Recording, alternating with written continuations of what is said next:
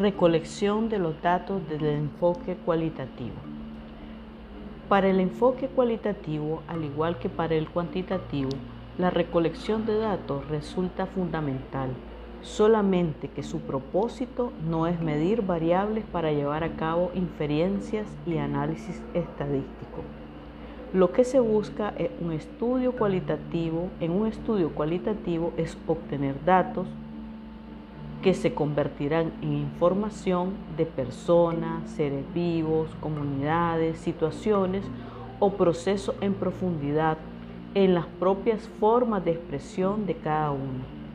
Al tratarse de seres humanos, los datos que interesan son conceptos, percepciones, imágenes mentales, creencias, emociones, interacciones, pensamientos, experiencias y vivencias manifestadas en el lenguaje de los participantes, ya sea de manera individual, grupal o colectiva.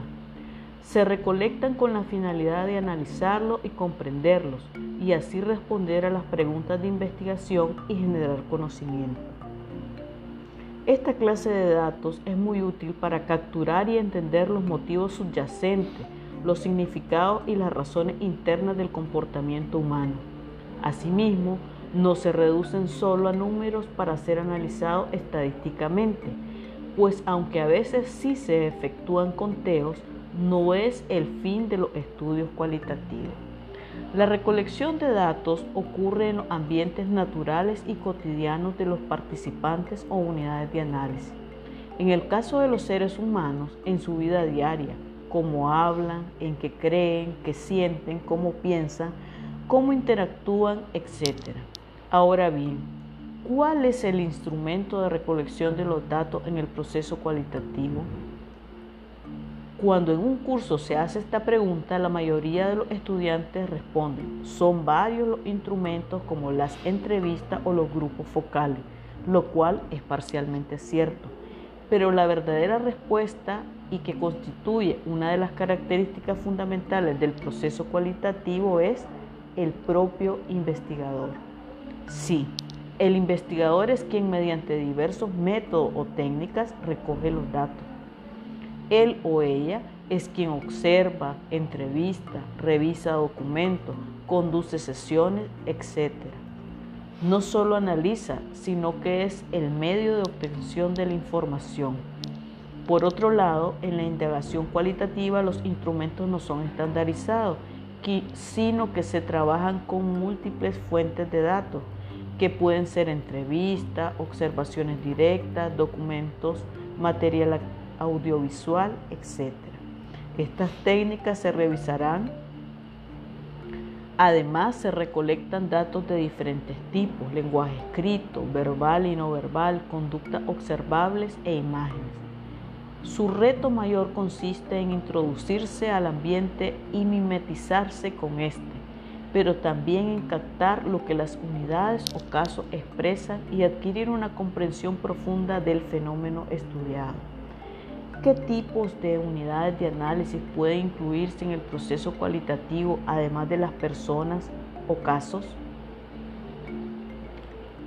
Hay que añadir que las unidades de análisis van de lo microscópico a lo macroscópico, es decir, del nivel individual al nivel social. Estas pueden ser significados, son los referentes lingüísticos que utilizan los actores humanos para aludir a la vida social como definiciones, ideologías o estereotipos.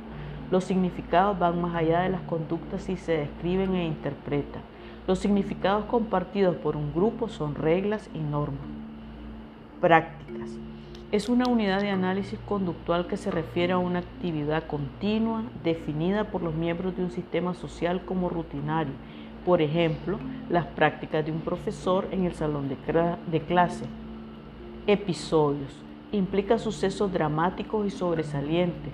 Los divorcios, accidentes y otros eventos traumáticos se consideran episodios y sus efectos en las personas se analizan en diversos estudios llegan a involucrar a una pareja, una familia, una comunidad o a miles de personas.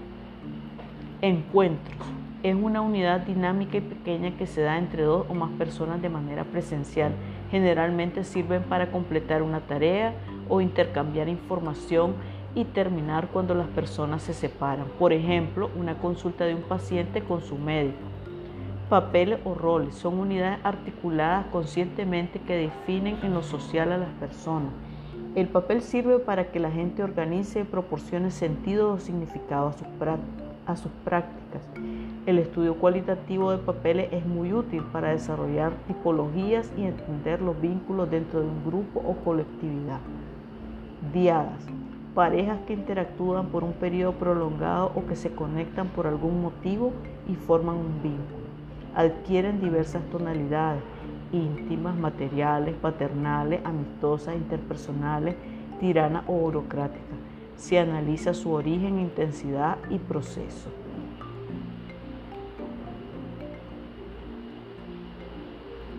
Grupos representan conjunto de personas que interactúan por un periodo extendido, que están ligados entre sí por una meta y que se consideran a sí mismos como una entidad. Las familias, las redes y los equipos de trabajo son ejemplos de estas unidades de análisis.